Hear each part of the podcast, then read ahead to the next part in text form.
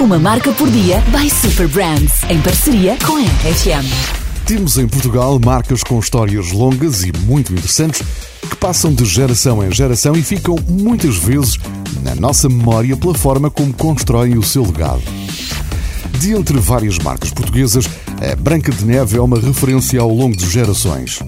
O seu fundador, António Trigueiros de Aragão, nascido no final do século XIX em Alcaíns, fez grande parte dos seus estudos em Inglaterra, de onde trouxe um espírito pioneiro na forma como pretendia comunicar com o consumidor.